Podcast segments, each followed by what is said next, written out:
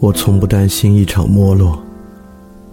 到那时候，我就摊开一本旧书，走进熙熙攘攘的公园里，向人们大声讲述，讲一次屠龙，一场奥德赛，一次进入密林的独行，一次归来，一次默默离开。我再讲一场漫长的密谋，讲耐性，讲真，还有爱，还有性，讲到峰回路转，或与众人一起讲到结束，那就放下书，重新开始，开始一次屠龙，一次奥德赛。然后进入密林的独行，再归来，再默默离开。我不担心一场没落，没落的城市才揭示生活。如果夜太长，我们就点灯，夜就亮了。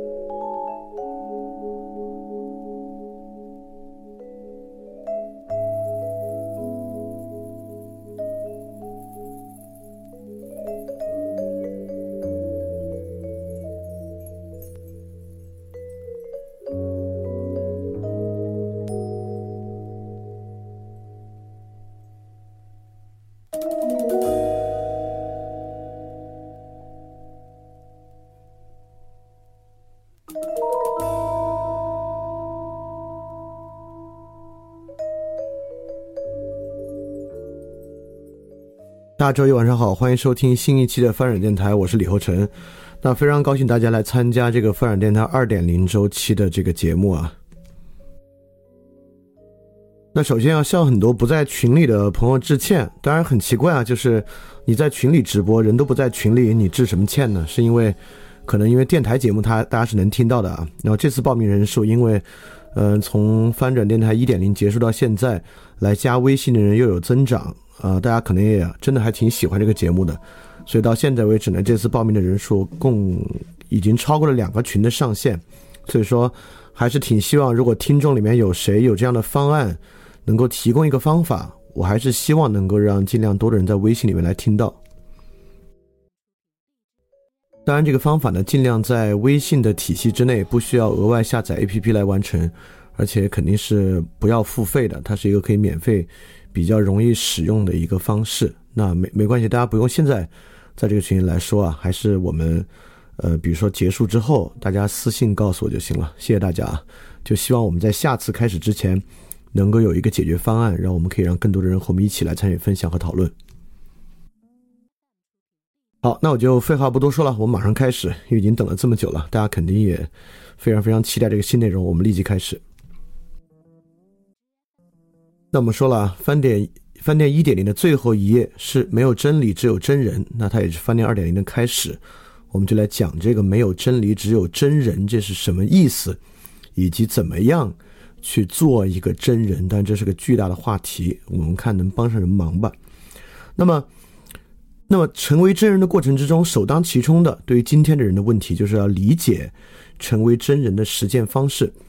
这话是什么意思啊？为什么叫做对于今天的人而言有这么一个限定词在前面？就是因为成为真人，即使他不讲他为真人，他讲一个成为一个信徒，佛教讲成为一个修行者等等等等啊，都会有他自己的一套论述。那么这个论述里面未必首当其冲的是理解成为真人的实践方式。比如说，如果基督教的信徒依然算作一个真人的话，那么成为这样的一个真人呢？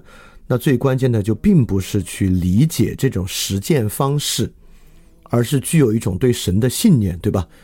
理解并不重要，这个信念和信心很重要。那对佛教而言呢，也有类似之处。那么佛教而言呢，最重要的就不是理解一种实践方式，而是实际上进行那个实践。比如说，如果这是一个十日禅修班，可能里面不拉不拉不拉听人讲的部分要少一点，自己实际上去进行修行的部分要多一点。但我这么说呢，绝没有任何意思在说我在开创一个新的流派，没有这个意思啊，是说我们还是一种采用类教育的方法，还是一种类似我们接受教育的方式来展开对这个问题的一些描述。那这个描述呢，当然就只能指向。理解一种成为真人的实践方式，所以说呢，这个确实我们要帮助大家达成一个理解。但理解是什么呀？这应该是二点零特别重要的一个话题，或者说整个二点零呢，都是围绕理解这个词汇来展开。那这个理解的课题是啥呢？这个理解的课题可以有两个。第一个课题就是真人。好，那你告诉我什么叫真人？你所说的没有真理，只有真人，那你就说说什么叫真人。因为真理还挺好描述的啊，比如说，假设我们持有现代科学的真理观，那么描述，那你那你给我说一个真理，行，我把那个量子力学的波函数方程告诉你，这很可能挺贴近我们现在认为的某种真理。当然，虽然在哥本哈根诠释之中，他们不认为那是一种真理啊，但是很多科学主义者会把那个看作是一种真理。那描述什么是个真理还挺好描述的啊，甚至描述真理的标准也挺好描述的。但怎么叫真人呢？我还挺难给你描述一个什么叫真人的，比如庄子就说个真人无梦，但是这肯定不是一个他好的标准和描述方式。那我也认为呢，我们今天需要的不是何谓真人和什么是真人的标准。那么还是从我们翻念一点零最后一期我们引用的核心文本是亚里士多德的《尼克马可伦理学》。那尼克马可伦理学之中呢，重要的真人啊，就不是什么是真人以及生人的标准了。那就是什么是真生活？真人呢，就是每日重复过着一种真生活的人，大概就是真人。当然啊，从真人到真生活只往前推进了一小步。那什么是真生活？这个又有一大堆的问题要去理解啊。那关于什么是真生活，实际上翻店一点零还是留下了很多线索，我们可以去跟进的。就是最后一期根基性，我们大概说了这样的词汇，比如说根基性、真、明智、中道。良知，等等的词汇，但良知这个词呢有点怪，呃，因为我们最后讲到海德格尔那种意义上的良知，我呢把它写成了良知，执着的执，因为我们当时说了，良知不是一个认识意愿，而是一个实践意愿，对吧？如果是是一个实践意愿，把它写成知识的知呢，就稍微有点奇怪，看起来还是一个认知意愿，啊，那不管怎么说，翻点一点零的最后一期呢，留下了很多很多的概念。这些概念呢，都能够成为我们线索来理解什么是一个真生活。那我们就可以继续来说说什么是理解了。所以说，我是要给这个真生活提供一个描述吗？或者我是要来做一个论证吗？我是要描述真生活里面的具体要做什么实践吗？比如说早上七点起来刷牙是真生活，使用电动牙刷是真生活。要是七点之后起床使用这个传统牙刷的不是真生活，肯定不是这样。我是要举一些例子吗？对，所以说，整个如果真生活是里面比较重要的一个线索的话，第二个特别重要的线索就是理解。到底什么是理解，是一个很重要的东西。尤其是我们在那个 special 节目里面讲了啊，就翻转电台作为一个电台媒介，尤其是现在我们大家。接触的，我们一起在使用语言作为媒介描述这个内容。那么我们能做的呢，就是真理解对吧？我们要贴近一种比较真的理解，就像亚里士多德在《形而上学》最开始第一句讲：“All men by nature desires to know。”就是人在本质上，他的自然本性上渴望着知道。但这个 desires to know 有时候也会被翻译成 desire to understand，desire to percept，就是他渴望着理解，渴望着认识。人就其本性渴望着认识。那么这样的一种理解和认识，贴近这个古希腊意义上的理解和认识，就是我们要帮助大家来开展这个认识。那从这个角度来讲，它当然包含了一系列的认识啊，认识自己，认识他人，认识世界，认识自然，认识历史。呃，这几点呢，还不是我就随口这么举例的。这几点呢，还就是里边比较重要的几点，就是自我、他人、世界、自然、历史。那么这个就是翻店二点零，希望大家去认识的。我们就是透过这些认识来达来达成对于上一页那些词汇的一些真理解的。所以我来举两个例子啊，什么叫理解？就假设我们理解自然、理解爱情，这是两个贴身或比较近的两个例子啊。假设我们理解自然，什么叫理解自然呢？比如说一个科学主义者告诉你啊，这个自然呢都是由这个基本粒子的运动来决定的。那基本粒子呢有符合量子力学的定律，因此呢，自然万物啊都是概率性的。那他会告诉你这么一个答案，来构成对自然的理解。这是一种理解吗？这是一种理解，啊，这种理解还经常被应用在很多生活实际生实际生活之中，比如说这个量子波动阅读啊等等这种非常奇怪的事物上。那么基于这个理解啊，那当然这是一种非常粗暴的对这个基本物理跟生活连接的一个描述。那么在这个理解之上，我想说的意思是，那么我们能够用这个理解来解答生活中的一系列问题吗？比如说。那么，在这个情况之下，全球气候变暖到底是个政治阴谋还是一个基本事实呢？那么，在这个理解之下，我们对吃素应该保证保持何种态度呢？在这个理解之下，如果我们在城市里面要恢复某种人造自然环境，这个人造自然环境的情境该如何恢复呢？就这些问题，能够从波函数方程推论出来吗？我的答案呢？我倾向于现在认为不能。但如果不能的话呢？这就说明这不是我们这里要的理解。那我们来说第二个方面啊，也很有意思，可能跟生活更贴近。那比如说，我们现在有一种理解爱情的方式啊，爱情呢是荷尔蒙等一系列电化学信号形成的一个神经冲动。那么这是从神经还原啊，从这个机制还原呢，爱情呢是由稀缺的这个性选择主导的某种进化心理。因此，它既是神经冲动，也是进化心理。所以，这个人在爱情这个过程中啊，他基本上是比较没有自由意志的。他的下意识行为占据了很大的一个部分。那么，在这个里面呢，它其实就比起这个波函数啊，更可以指导我们的一系列行为了。比如说，很多人至少因此说明啊，那爱情毫无意义啊。我们所以说，如果追求爱情呢，其实就是很不自知的，在追求一个很荒唐的东西。那么第二个呢，有一些 PUA 的方法啊，他可能就会说，哎，正是因为这符合这个进化心理学的一些特征，所以我们使用这样这样的方法，实质上呢是去符合进化心理学，对吧？当然呢，也也有人啊要劝劝周围一切的人啊，面对真相，爱情没有价值啊，这东西注定长久不了，因为有这个进化心理学在里面做支撑，这个神经和电化学信号跟生理表征也有很大的关系啊，你是很难去维持的。那如果你有基础的直觉，就以上的这些理解是一个真理解吗？如果要我说啊，就不是。当然，我在这个饭店问答追一个人还值得吗？那里面其实已经旗帜非常鲜明的表述了一些，表述了一些对爱情的看法，所以肯定不是这样的。那么也就是说，我想说的是什么呢？不管是波函数这种方式，还是用神经科学还原或者进化心理学还原的方式。都是我们现在比较熟悉的一种对于任何一个事物的理解。那这是一种什么理解呢？这是一个 mechanism 的理解，就是我们理解事物，在理解事物的一种运转机制。就这个事物是怎么样？如果用亚里士多德的四因说啊，它更多的在描述动力因机制。这个动力因机制之上，事物是如何被推动的这么一个问题。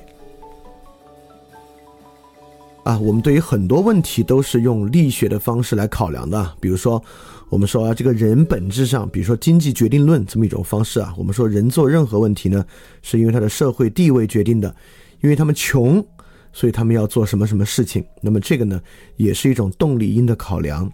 那我想说的就是，这种动力因并不能帮助我们导向一种理解。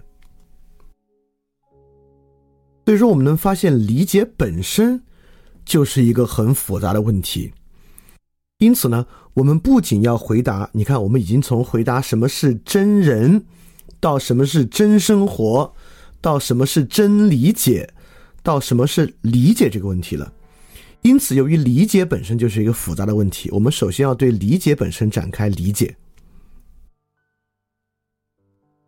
大家不要觉得绕啊，呃，我我下面很快就会举一些例子来说明对理解本身理解的重要性。那么我就想说，比如说啊，我们学习做菜，那么我们要重新去反思人与做菜这个事物的关系。什么是做菜吗？比较少啊，我们可以直接看菜谱就开始操作了。比如说学习演讲也是一样，就是对演讲本身的理解啊，可能要多一点点，但也没有多很多。你也可以直接用一个 best practice，就是教你一些方法开始切入。那理解为什么这么特殊啊？首先要来进对理解本身。进行理解呢？就比如说理解自我这个话题，那为什么不可以直接陈述什么是正式的、正确的对自我的认识的标准和方法？而往往我们在说认识自我这个问题之上，很多话题都是在围绕何谓自欺展开的。我不知道大家有没有这个感觉啊？就说到什么是认识自己，如何认识你自己，一提到这个问题啊。很多时候都在说什么不叫认识你自己，什么叫自欺。那么其本质区别就就在于理解不是做菜，不是演讲啊，它不是一个外部对象，它是一个人内部的行为啊，它不是一个苹果或一颗石头，它是一个意识现象。所以对于意识现象的理解啊，永远是最难的。就像哲学家嘛，不是定义了一个。这个 hot problem 嘛，hot problem 就是意识的问题，就是这个 hot problem。所以说，在我们如此反推，从真理解到真生活到真人的过程之中，首先需要厘清的，就是对于理解本身的理解。当然，我也要把这个传递关系往下来开展啊。这个传递关系这么长，并不代表哇，这问题变得太复杂了。相反，这个问题可能还变得简单一点了。我说这话是什么意思啊？是这个意思。柏拉图，呃，亚里士多德 不是柏拉图啊。亚里士多德在《尼格马可伦理学》里面说啊，什么是好生活？好生活呢，就是好的实践本身。言下之意，就是你以好的方式生活，你就是好生活了。所以我们就不用去考虑什么是好生活，就就考虑什么是好的方式去生活就行了。那转到这个问题也一样。我们这个逻辑链条，从真人到真生活到真理解到理解，其实呢，也并不在于我们还得走一条漫长的道路，往回走，一直走回到真人那个地方去，它还是一一往下传递的。它是这么个意思。什么叫真人呢？你如果过一个真的生活，你就是个真人了。好，我们就可以把真人放到一边，就说真生活了。由于理解本身是一个有与实践高度关联的东西啊，我们看到那个，我就如果你听过翻译一点零，你明白。所以说，什么是一种真生活呢？那我们就要说，对一种真生，对一种生活的真理解，就是真生活了。OK，所以我们现在把这个这个真生活放到一边儿，我们要追求的就是对生活的真理解，实现这个就 OK 了。好，我们再往下，那什么才是对生活的真理解呢？就因为理解本身不是做菜。不是一个外部过程，不是演讲，理解本身就具有其复杂性。因此，什么是对生活的真理解呢？一旦你通达了对理解本身的认识和理解，你自然就对于生活的真理解具有了分辨能力和实践能力。所以说，上面那些你也不用再考虑了。言下之意啊，我们只用，如果我们真的对何谓理解。这个事儿本身有了很深的认识，这个认识一定是主客一体的，也是认识与实践一体的。那其本身呢，就代表你很可能也就成为了一个真人啊。所以就是这么一个关系。所以这个逻辑链条啊，并不代表它是一个无比复杂的问题，需要无限回溯。那还不是的。那我们再从另外几个方面来看看，为什么要关注这个 hard problem，就是这个艺术的问题，这个意识的问题，就是因为实际上你想想，你生活中啊，还真是理解问题在主导着你生活的烦恼。当然，你很快能想出一堆并非理解的问题，比如说你要买房，钱不够，这看似不是一个理解的问题，对吧？但是实际上它也是。你可能会觉得这有一点点精神胜利法啊，就是你这个欲求本身是不是一个可欲的东西？它当然来源于你对于不动产的理解、对于财产的理解和你个人身份与不动产关系的理解。更不必说里边有一些别的，就比如说你的老板为什么压榨你？就为什么？比如说最近网易这个新闻啊，为什么产生这样的压榨呢？那我们就说是因为某些人。对于人的权利与劳动这个事儿的理解与我们不一样，如果他们有了更正确的理解，很可能就不会有这样的问题。那么你在生活中有时候在亲密关系里面和你的亲密关系对象发生一些矛盾是为什么呢？是因为你们俩对某些问题的理解不同，会导致直接的矛盾。所以说，如果你的烦恼是来源于人与人之间的。实际上，身体烦恼可能也有关。假设你有一个慢性疾病，或者你最近生了一个病，且不说你最近生的是精神方面的疾病，你最近的疾病就是一个身体疾病，这个身体疾病也会导致你的一些烦恼。那这个身体疾病会让你有多烦，多影响你的生活节奏，跟这个物理疾病本身的烈度当然很有关系，也与你如何理解身体疼痛，如何理解痛。如何理解挫折？如何理解痛苦？这个事情当然有很大很大的关联。你你为什么会有这样的理解，而其他人会呈现出不同的理解呢？我们就会发现，你对于痛苦的理解啊，很可能并不来源于痛苦本身，对吧？我们就会发现，很多人实际上是错误的理解方式主导了他。比如说，在网上，就在今天那个看理想的文章下面，就评价一大堆这个鸡汤的人。我们都明白，他们的生活当然有很多不真的部分啊，但其中有一个尤其不真的方式，就是实际上他们对文字的关系啊，对文字的理解力是有问题的，就是他们对跟文字的关系与他们母语的关系发生了偏差，导致他们跟随这样的语言游戏，去如此容易被这种鸡汤化的语义所吸引。所以说，你的很多问题都来源于理解，而理解本身呢，恰恰又不仅仅是由理解对象影响的。就像我们刚才说啊，你对痛苦的理解不仅仅是受到痛苦影响的，实际上是受到你如何理解这个事儿影响的，对吧？所以说，理解理解这个问题呢，变得非常重要啊。我这越说越绕了，希望大家明白我的意思啊。我这苦口婆心，就是说明为什么饭店二点零啊如此紧扣理解这个问题。要展开一系列的探讨和学习，所以我们说存在之争就是泰坦之争。那实际上我要进一步化用这句话，实际上理解之争就是泰坦之争。为什么这么说呢？就是海德格尔也说啊，此在对于存在之领会，就它就如何存在；此在如何领会存在，它就如何存在。那这里领会呢，其实也可以转化为理解，也就是此在如何理解的存在，它就如何存在。因此，存在之差异实际上就是对存在的理解之差异。所以，这个存在之争实际上也就是理解之争。说到底啊，我们争论的，就是对于存在理解的本身。比如说，你回家，你家里人逼婚，你特别难受。你的难受呢，就是因为你与家里人对于婚姻的理解不同导致的。因此，这种存在之争实际上就是理解之争。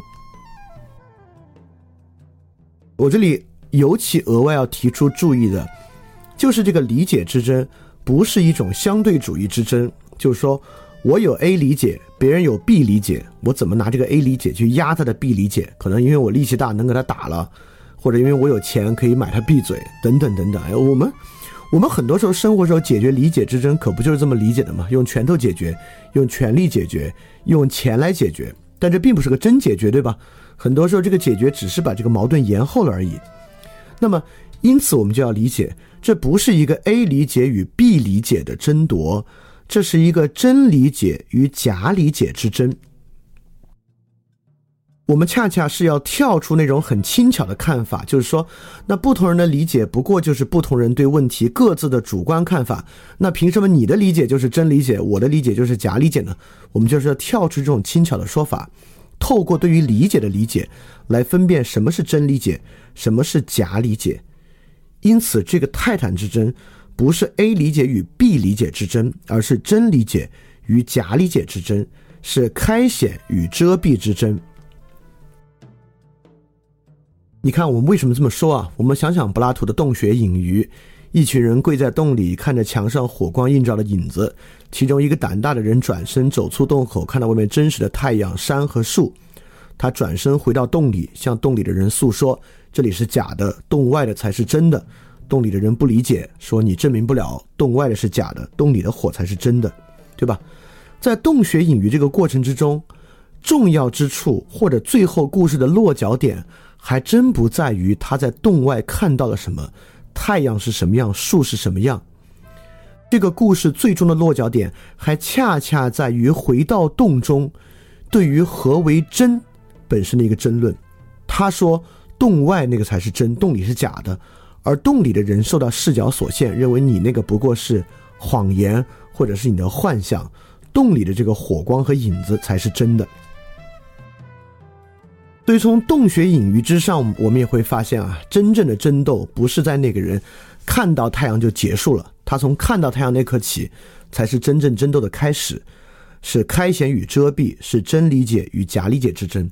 那在我们的生活中也一样，那我们说到理解呢，就涉及到理解之争，因为人以共在的方式活在世界中嘛，他总是与其他此在在一起，他们不可避免的发生碰撞，这个碰撞呢，就是真理解与假理解之争。在相对主义者和多元文化主义者心里呢，是 A 理解与 B 理解之争，是所谓的文明之争，但实际上不是的。所以，翻练二点零部分之中呢，我们不光谈何为真理解，我们就要花挺多的篇幅，就来谈谈什么是理解。那这个理解呢，就是以以下的十个文本作为核心展开的。我简单的回溯一下这十个文本，因为马上开始第一个。我最简单的说一下，以及他们跟理解的关系是什么？他们在说一种什么方向的理解？所以整个二点零的主体脉络呢，就是这十个文本：纯粹理性批判、哲学研究，就维特根斯坦的《孔子的论语》，尼采的《查拉图斯特拉如是说》，福柯的性经验史，柏拉图的理想国，黑格尔的精神现象学，海德格尔的存在与时间。它的分别呢对应。我们马上就要开始说的纯粹理性批判，就是对于现代理解本身的理解，就是我们现代理解方式是种什么方式。那哲学研究呢，是对于理解问题本身的一个理解。那《论语》呢，是对于传统和历史的理解。查拉图斯特拉如是说呢，是对于意志的理解。性经验史呢，是对主体建构的理解。理想国呢，是对政治的理解。当然，这个政治是一个大政治的概念啊。那精神现象学呢，是对意识的理解。存在与时间呢，最后落脚对于存在的理解。整个这十本书啊，就是我们对于理解本身一个冒险的过程。那这个要花多长时间，我不知道。我现在对这个不做预测，反正我们立即开始。那么第一部分呢，我们就是康德的纯粹理性批判。它的标题呢，整个第一部分我们管它叫现代世界开始，因为康德是启蒙时代的最后一位大思想家嘛，也是启蒙时代的集大成者啊。我们之前讲过。康德是一个蓄水池，启蒙时代前的一切流向康德，而启蒙时代结束之后的一切呢，从康德流出，啊，这话是不假的。所以说，整个现代世界开始呢，我们就从理解康德的《纯粹理性批判》这本书来理解现代的理解和认识到底是什么样，它好在哪儿，坏在哪儿，如何影响我们，我们该如何去看待和调整它，如此一个问题。那《纯粹理性批判》这本书当然非常重要啊，康德也非常有名，在哲学家的序列之中。当然，康德在哲学家序列中有名呢，就是因为《纯粹理性批判》这本书的名气。事实上，康德在前批判时代已经有不少的著作了啊，他那会儿还更像是个科学家，还有不少科学著作。但真正让他声名鹊起，也是让他名垂千古的，就是这么一本《纯粹理性批判》，以及之后的第二批判和第三批判。那《纯粹理性批判》呢，是一本出了名的比较难读的书。那在我们进入它的文本之前，我们还是要说下这本书为什么这么重要，尤其把它放到我们所谓的理解之争的角度之下来谈这个问题。呃，非常的直观，这本书就是严丝合缝的在谈理解的。这本书之之所以要启发和启蒙着现代，就是因为他在谈理解这个问题。这本书核心的在回应两个问题，就是人能知道什么和人如何知道的问题。也就是说，这本书在回答康德以前的一个思想脉络，这个我们一会儿要介绍啊。在这个思想脉络结束之后，对于人到底能不能知道，以及人如何知道这个问题，产生了疑惑和各种各样不同的说法。康德呢，将它凝练为，也不也不不完全是凝练啊，以他自己沿袭理性传统，开创了一套学说。这套学说呢，就在回答人能知道些什么，以及人如何可以知道这么一个问题。并且啊，这本书作为这个理性主义的书籍，这本书呢，其实还有个很大的所指，意思是说呢，知道就是理解，或者说知道从根本的构成了理解。当然，知道也就是理解了。如果理解就是由不同的知道构成的，那知道就是理解。我们就要简单的说一下，这个知道和理解有区别吗？我们从这个分辨开始，逐渐切入。康德是这里说的知道啊，大概说的就是一个外部对象如何在主体这里形成一个知识的过程。这个你现在不明白都无所谓，这个以后我们会很细很细的来说的。这个知识过程呢，我想把知道换一个词，换个词呢就可以应和到我们夏令营有一期节目。我们夏令营有期节目就是在谈这个问题，就是在谈这个知道跟理解的问题。在那个地方呢，我们我们没有用知道这个词。我们沿用了“理解”里面“解”这个词，我们把它分成了解和理解这两个词汇来做区分的。那实际上呢，了解和理解，我们在这个日常语言使用中啊，也会发现有很大的差异。比如说啊，我们就问别人一个话，哎，说这说这个这个事情你理你理不理解啊？对方说我理解啊，如此如此如此如此，然后你可能会回他一句话说，哎呦。你再多去了解了解吧，对吧？你看，你问对方你理解吗？对方说我理解。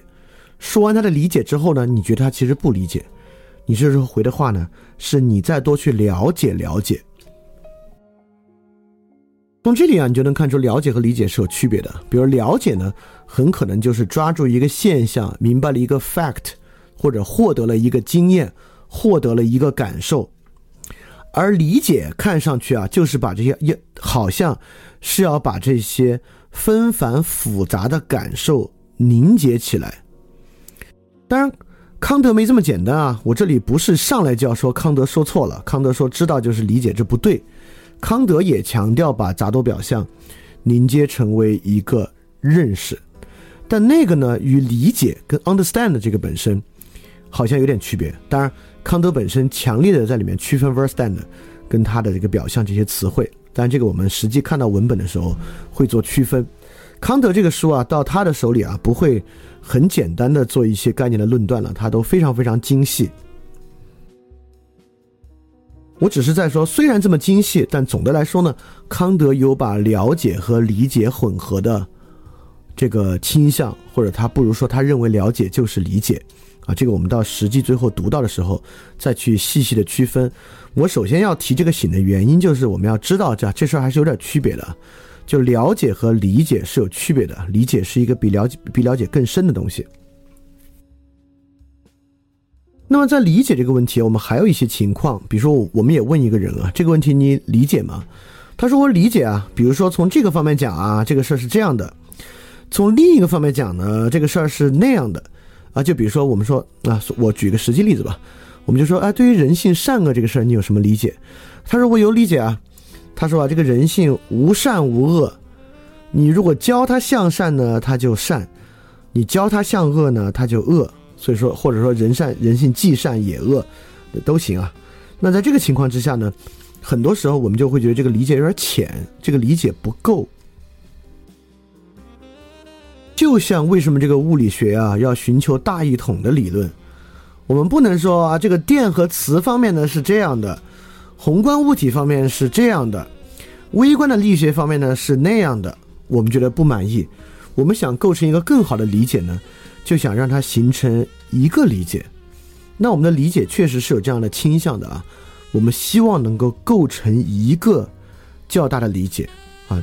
那这个是因为康德的原因，还是因为我们我们有这样的本性呢？这也是我们要往下去挖掘的。包括这个是好是坏，就是人人对于理解这个问题啊，不希望分门别类的去构建这个情境之下是那样，那个情境之下是那样，而希望构建解释力很强的类似大一统的理论。这个东西是一个思维的陋习，还是一个好事情？这也是我们要去想的问题啊。我这里还要提示一个很有意思的语用了。就你在问一个人，你说你对这个问题理解吗？他说我理解啊，他们不就是怎么怎么怎么着吗？你这回说的话是，你怎么可以这样理解别人呢？当我们这样说的时候，我们认为他理解错了，对吧？而且当我们这么说的时候，我们不仅认为这个理解是错的，我们甚至在说这个理解是坏的。就这种理解不仅错。这种理解，甚至我们认为是有坏目的和坏动机的。你看，这就是理解和了解很大的区别。比如说，我们问：“哎，你了解李和成吗？”他说：“我了解李和成啊，李和成是一个女孩。”我们说：“哎，你了解的不对。”但比如他说李和成是一女孩，我们一般不会说：“你怎么可以这么了解李和成呢？”对吧？了解不是这么用的，就就说明。了解似乎是一个判断无涉的东西，而理解本身实际上已经加入了判断。当然，这是康德写实践理性批判的问题，就是因为康德发现纯粹理性批判似乎没有囊括道德判断这个最重要的判断，他要去写这个东西是怎么变成道德判断的，因此才有实践理性批判这样一本书。所以可见，理解啊，看起来还不总是。如果我说的过一点啊，或者都不是说的轻一点，不总是一个价值无涉的过程。理解是有好有坏的，理解看起来似乎是可以有动机的。那么到理解有动机的时候呢，就会进入今天我们大家所担忧的一个问题了。今天我们担忧的可不就是各种不同的理解会导致人与人之间的这个纷争和人与人之间认识的巨大差异吗？所以，一般今天我们对于理解呢，有以下三个方式。方式一，我们只谈了解，因为人必然有不同的理解，而且这些不同的理解之中呢是无法沟通的，这些不同的理解一定不能达成彼此之间互相的理解。所以都是鸡同鸭讲，容易引起争执，所以我们就谈了解，不谈理解。那这个呢，就是相对主义或者叫多元文化。第二，我们只谈了解，因为理解都是很浅薄的，这个世界非常复杂，对于什么的理解，最后呢都是半斤八两，最好不说，就来谈这个了解就行了。啊，这个呢可能就是有点像虚无主义，但我们还有个主张啊，就是说。理解本身都是伪命题，深入的了解其实就是理解，能了解它的 mechanism 就是理解，但这个就是科学主义啊，或类似这样的。那么现代理解呢，就是这三种主张构成的，也就是说，人必然有不同理解，而且无法沟通，理解都很浅薄，世界很复杂，理解都很糟糕，或者说所谓的理解都是伪命题，深入的了解呢就是理解，这是现在可能比较多的几种关于理解的问题。当然啊，总结一下，这三种方法呢，实际上都是说所谓的真理解是不可能的。第三种方法认为真理解是可能的，但是是在某一些话题之中的，比如说在纯粹事实的话题之中是有真理解的，在价值命题里面是没有真理解的。那前两者会认为可能连事实命题都没有真理解。那一旦我们认为真理解不可能呢，啊，就是我们稍微学理一点啊的话来描述，就是对于真的怀疑论观点，这个怀疑论因为之后要提到嘛，所以我们把这个词引出来，就怀疑论的观点，如果真理解不可遇，我们不可能实现真理解呢，那我们要么转向信仰。当然，因为很多人说我们不能实现真理解，就必然是虚无主义，那还真不是，还没这么简单。不能实现真理解，有很多其他的替代方式和走向。比如说，通过理解达成某种真，是不可能的。那么，我们就可以转向信仰，尤其是信仰亚伯拉罕神。那由他呢赐予我们真理解。那他赐予我们真理解，为什么还要说真理解不可能呢？就是因为他今天赐予我们的理解和他下次赐予我们的理解是可以完全相反的。而这个呢，都是真的啊！这个是唯名论里面特别重要的一点啊，一会儿我们会说到。因此，在这个情况之下呢，真理解不可遇，我们可以转向信仰。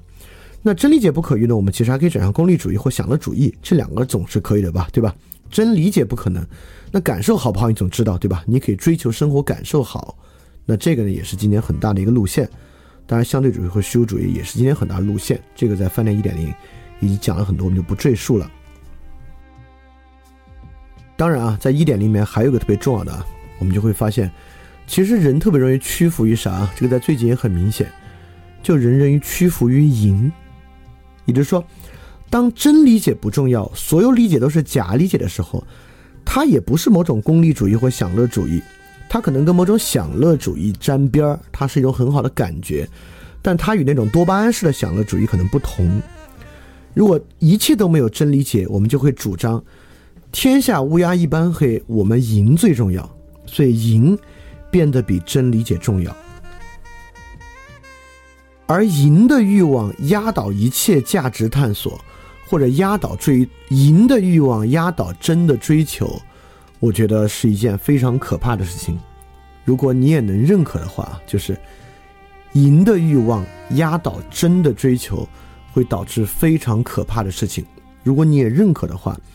那么，我们对于理解的梳理就真的是很重要、很关键了。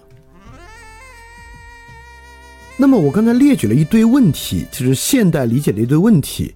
那这个和纯粹理性批判的关系是啥呢？我是不是在主张这一切都是康德害的？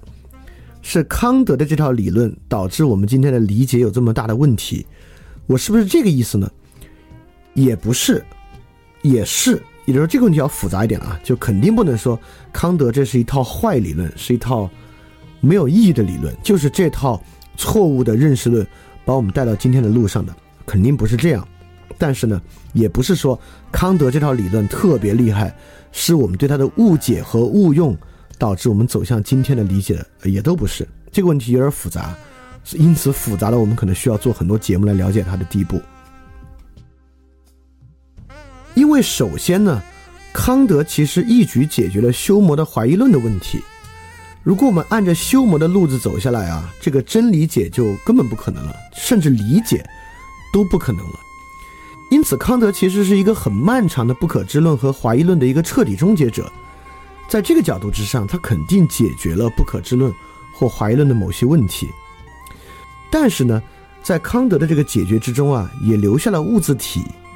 我们能理解物质体呢，只能理解一部分啊。如果你之前的康德很多期康德都讲过，这个应该你还是知道的，或者他你这么一听也能做很简单的理解啊。就是世界上的事物呢是物质体，物质体并不将其所有本，并不将它所有向我们展现，向我们展现的仅仅是一部分。它确实也为进一步的不可知论和怀疑论留下了尾巴。但是康德留下这个尾巴，是不是就是啊？我们知道，好，那就是这个尾巴导致了我们今天的问题，也不是。因为康德虽然有物自体为不可知论和怀疑论留下一些尾巴，但康德让认识论让位的最后结果呢，是要为信仰留有余地，并非是要走向再一次的不可知论，而是要引向理解的中道。啊，这个我们上次。这个根基性是讲过中道问题的，所以康德这个呢，实际上还是要求取某种理解的中道，是特别好的东西。那是不是到这我们结论啊？那看起来康德是对的啊？那看来是我们对他的误解和误用，或者别的问题，比如说尼采说的上帝死了导致信仰不可能，那这部分的陷落啊，导致这个东西的问题呈现出来了？也不是，因为康德在实践理性批判之中呢，对于这个实践理性啊，又把它导入了某种律法式的道德律令，另一个伦理判断，就是让一个对于伦理生活的道德理解公理化、定理化了，或者叫立法化了。这个本身呢，确实也存在很多问题。对吧？所以说这个地方我我们不用完全展开，我只是给大家举了四个例子，来说明我们刚才说的一系列现代理解的问题与康德的关系。就我们不能说啊，康德是对的，我们就误解了，或者康德错了，因此他带来了这些麻烦。呃，关系呢比这个要复杂，这就是这正是我们要去理解的。好，这里我提一句啊。因为有好多新听众，包括老听众，可能也听到这会觉得，哦，这个问题太复杂了，这可能不是我要去理解或者我可以去理解的问题，太复杂了。你可能难免会产生这样的感觉，但我向你保证，它没有你想的那么复杂。为什么呢？就是因为其实啊，我们会把这个问题掰碎了讲，但是呢。在掰碎讲的基础之上，又会让我们每一期的节目都有一个特别好的支点。这个支点是把这一期掰的这么碎的一个点，能够像一个楔子一样植入你生活之中，向生活中延展。因此，这期的内容单独听，你都能听出和生活的关系，而不是一定需要从头到尾听下好几十期才在说一个问题。不是这样的啊。对看起来讲康德很多脉络很长，但是一来我们会掰得比较细，二来呢就会让每期节目都有一个这样的支点。像这期节目的支点呢是疯狂这么一个很有意思的话题啊，啊，我们就来先把它掰碎，再来说这个支点的问题。我们掰的多碎呢？我们掰的特别碎，就是碎到啊，实际上真正开始讲康德，可能明年了。我没开玩笑啊，就可能到二零二零年，我们才开始讲纯粹理性批判。那之前我们在讲啥呢？我们在讲理解康德的这个基础，我们在讲笛卡尔、休谟和卢梭，啊，就掰的这么细。但这么细，我知道很多同学是喜欢听的，就是我们之前那个欧洲近代史和欧洲思想，就那期节目，很多人是很喜欢听的，就是至少最近的节目吧，跟那个都感觉挺像的，所以应该会应该会听起来挺有意思的。而且在因为加上我们每期有一个支点问题嘛，所以他会听着更有意思。掰的这么细呢，当然介绍多一点，大家理解深一点，这是好事情。因此呢，我们就理解康德啊，就要先从理解笛卡尔、休谟和卢梭开始。这很有意思啊，因为我们说康德是个蓄水池嘛，之前的所有理论流向他，怎么流向他这个问题，如果你不理解的话，那康德到底在说些什么？他在回应什么问题？你也不会知道。其中最必要理解的三个人啊，就是笛卡尔、休谟和卢梭，啊，我也把他们的年代放在这儿了。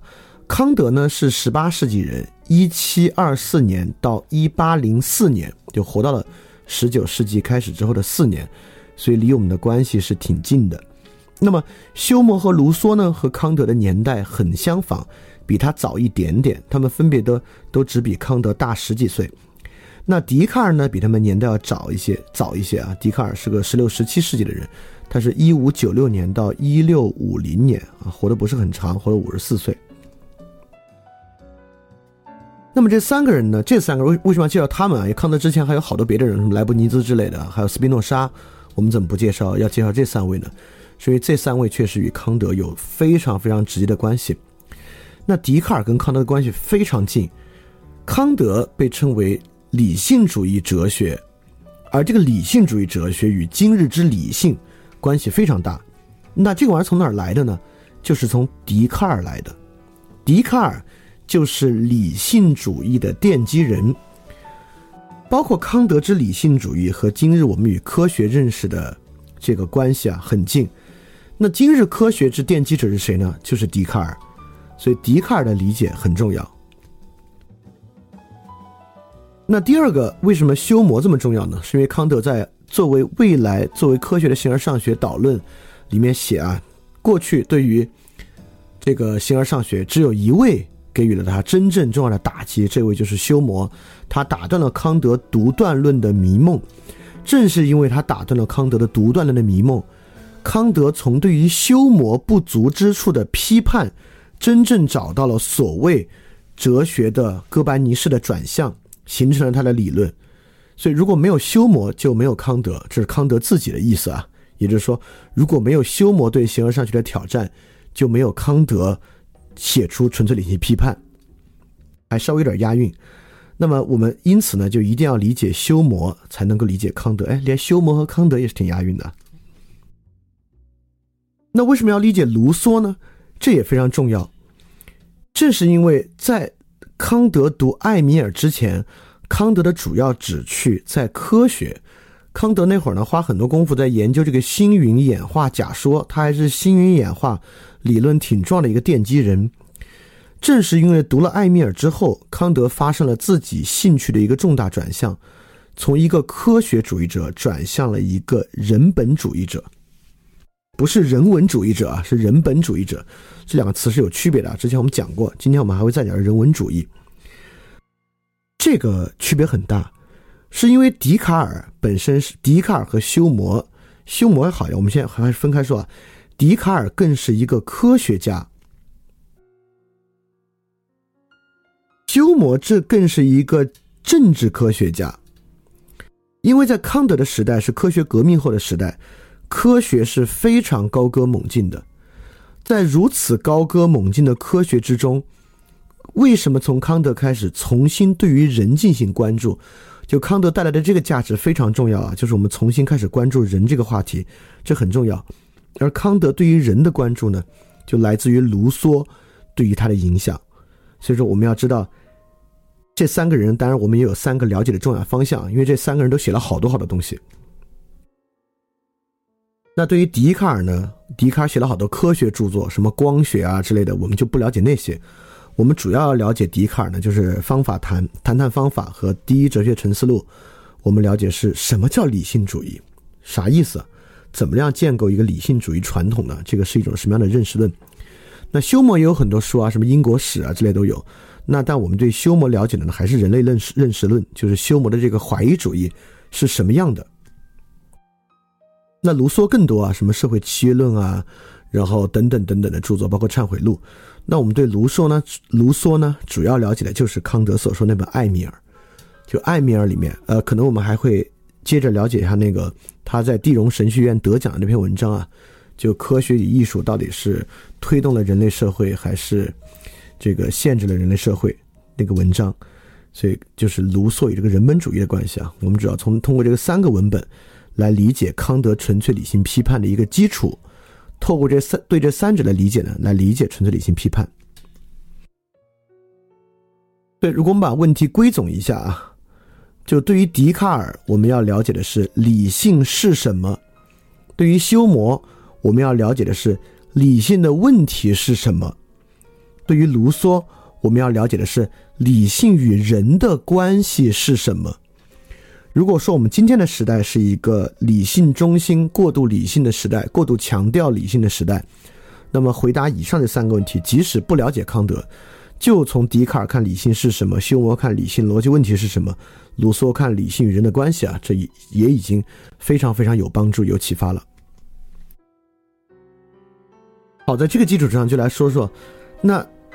太漫长了，就是要讲这么多去了解这个，那我如何去把握每一期的内容？为什么它是一个有意思的话题框架呢？毕竟啊，我们是翻转电台，这不是北大哲学系西方哲学史的课。那翻转电台呢？毕竟我们还是要从真理解回到每个人对真人真生活本身的这个认识，所以既让这个过程不枯燥。也让他随时随地与每个人的生活发生应和和联系，所以对于每一期节目啊，像今天这期都会有个子话题，用子话题串联。这个子话题串联的不仅仅是今天会提到的一个问题，也就是说，我们每一期节目其实是有两期。今天晚上呢，我们在讲这个这期节目的文本这一面，就讲笛卡尔和培根的文本。下周一我们讲的是这期节目的社会现象的面相。因为今天我们实际上讲想想讲的是疯狂，就是理性主义传统与疯狂的关系。那么下一期呢，我们就会从社会现实中人们对于疯狂问题的理解，来就疯狂谈谈疯狂。比如说啊，下一期我其实就是从最近小丑这个电影，来从小丑电影里面人们对于精神病和疯狂的了解，应和到这一期培根和笛卡尔的问题之上，来谈谈到底疯狂对于我们意味着什么。啊，是不是还挺有意思的啊？就疯狂对于我们形成理解，对生活到底意味着什么，还挺有意思的，对吧？所以这期呢，我们讲的就是要入手讲笛卡尔，还没完呢。笛卡尔这一期讲不完，下期还会再讲，但下期的话题就不再是疯狂了啊。